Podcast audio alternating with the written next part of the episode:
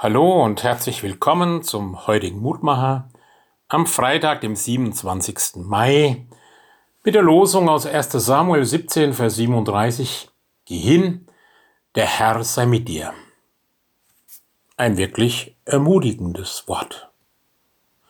Das heißt nicht, dass Christen nur Happy End Geschichten erleben, aber ich glaube, dass Christen weniger Fehler machen, wenn sie die Zeichen beachten, die Gott ihnen gibt.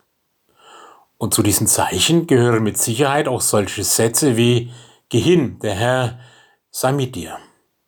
Es ist kein Orakelspruch, der für alles und nichts passen würde, aber eine Hilfe für jemanden, der sein Leben unter Gottes Leitung stellen will.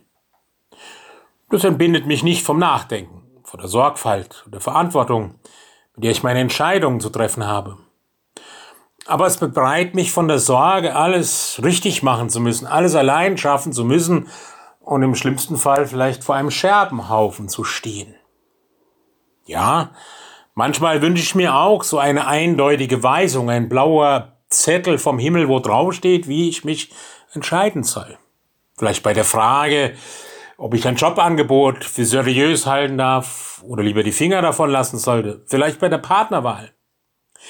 Ich denke, im jeden Fall ist es richtig, bei solchen Fragen Gott um Weisheit zu bitten und seine Antwort zu akzeptieren, egal wie sie ausfällt. Und manchmal ist es ja auch so, dass ich eigentlich schon weiß, welches der richtige Schritt wäre. Aber manchmal fehlt mir der Mut, ihn zu gehen. Dann sollten Sie nicht zögern oder noch diesen oder jenen nach seiner Meinung befragen. Das würde vielleicht nur verunsichern. Wem klar geworden ist, welchen Schritt als nächstes gehen soll, der darf jetzt auch das als Startsignal annehmen. Geh hin, der Herr sei mit dir. Schritte wagen in Vertrauen auf einen guten Weg und es wird sich zeigen, wohin er uns ausführt.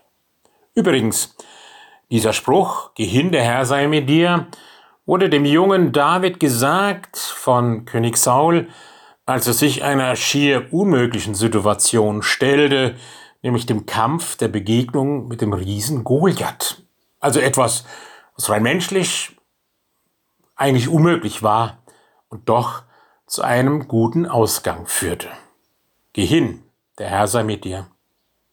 Lieber Herr, darum bitte ich dich, dass ich das immer wieder im Vertrauen tun kann. Schenk mir dein Reden, schenk mir ein offenes Herz und Ohr für das, was du sagst und die Bereitschaft, dir dann auch so zu folgen. Amen.